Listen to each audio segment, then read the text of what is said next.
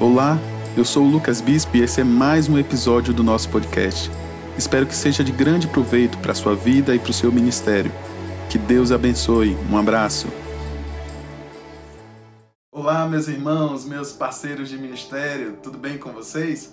Eu tenho duas perguntas para fazer para vocês. Vocês têm o costume de gravar as suas ministrações?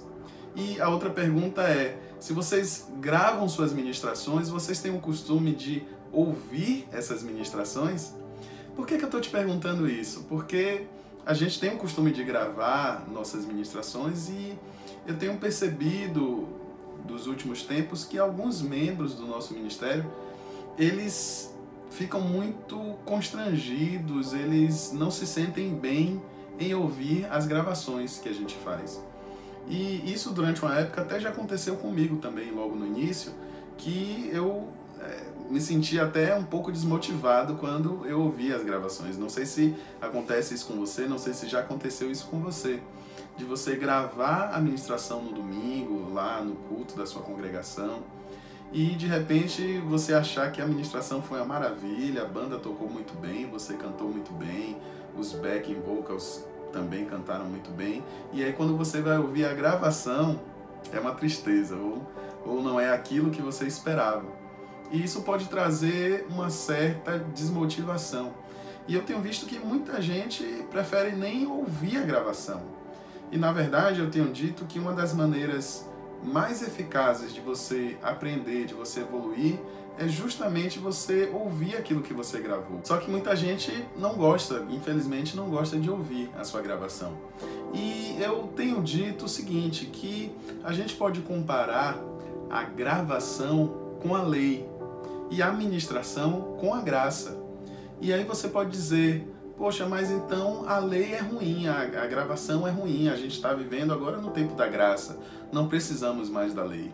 Mas não é verdade. Se a gente fizer aqui um paralelo com aquilo que Paulo fala a respeito da lei e a respeito da graça, você vai ver que ali no capítulo 7 de Romanos, ele fala que a lei ela não é ruim, a lei ela é boa, porque se não fosse a lei, ele não teria conhecimento do pecado, ele não teria a consciência de que ele pecou. Se a lei fala é, não roubarás e ele rouba, ele vai saber que ele roubou. Então, a lei, ela, ela é ruim se ela estiver isolada, ou seja, se ela só condenar a gente. A lei ela é ruim quando a gente só tem a lei e aí como ninguém consegue cumprir a lei, ninguém consegue ser perfeito na lei, todos estão reprovados, todos estão condenados diante de Deus. A lei é ruim somente quando ela vem em si mesma, mas quando a lei vem acompanhada da graça, a lei é boa.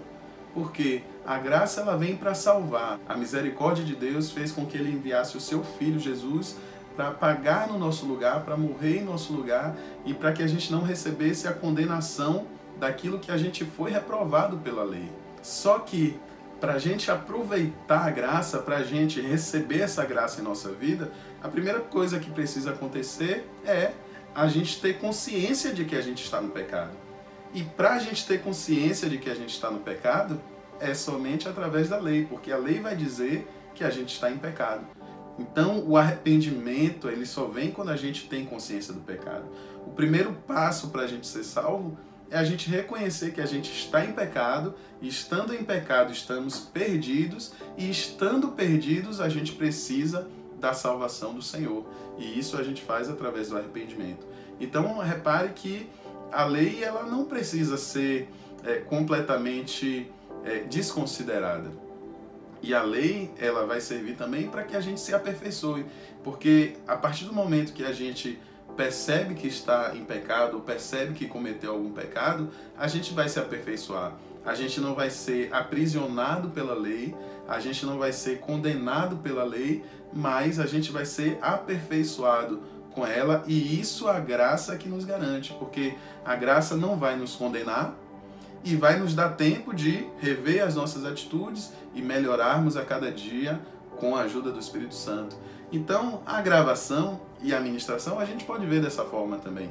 A gente não pode desconsiderar toda a parte técnica e dizer assim, não, estamos na graça, estamos na hora da ministração, é, o Senhor vai compensar toda a nossa falta de técnica e a presença dele, o Espírito dele vai compensar tudo isso. A gente não pode ser irresponsável a esse ponto.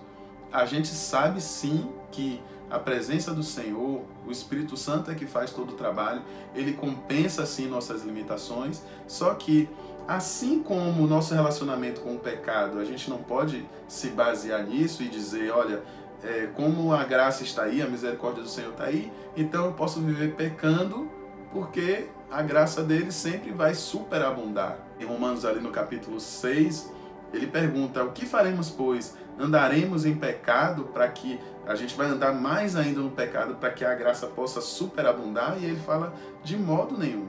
Então, a gente também não vai abusar do erro, viver no erro, tocar de qualquer maneira, cantar de qualquer maneira, porque o Senhor sempre vai com a graça dele, suprir ali nossas necessidades na administração. A graça ela funciona bem a partir do momento em que a cada dia a gente tenta se superar, a cada dia a gente tenta aperfeiçoar a nossa vida, a cada dia a gente tenta andar em santidade, a cada dia a gente tenta andar com mais retidão diante do Senhor e a graça nos possibilita esse caminho em relação à santidade. A graça nos possibilita esse caminho de aperfeiçoamento. A graça nos dá tempo para fazer isso. Porque se não fosse a graça, por causa do nosso erro, por causa do nosso pecado, a gente já estava condenado. Mas a graça nos dá uma oportunidade a cada dia de ser cada vez melhor. A gente precisa sim perceber os erros ouvindo a gravação para que a gente não fique condenado nela, não para que a gente se condene nela, não para que a gente fique aprisionado nela, mas para que a gente ande em aperfeiçoamento. E aí, durante a administração, a gente vai crescendo, os nossos erros vão diminuindo e a graça do Senhor sempre vai se sobrepondo àquilo que é limitação nossa ainda. Não fique desanimado se você ouviu sua gravação, se você achou ruim. Use essa gravação para você crescer. Use a, sua gravação para que na sua próxima ministração você chegue com confiança. Hebreus no capítulo 4, versículo 16 diz: Cheguemos-nos com confiança ao trono da graça, para a gente alcançar misericórdia, para a gente alcançar a graça.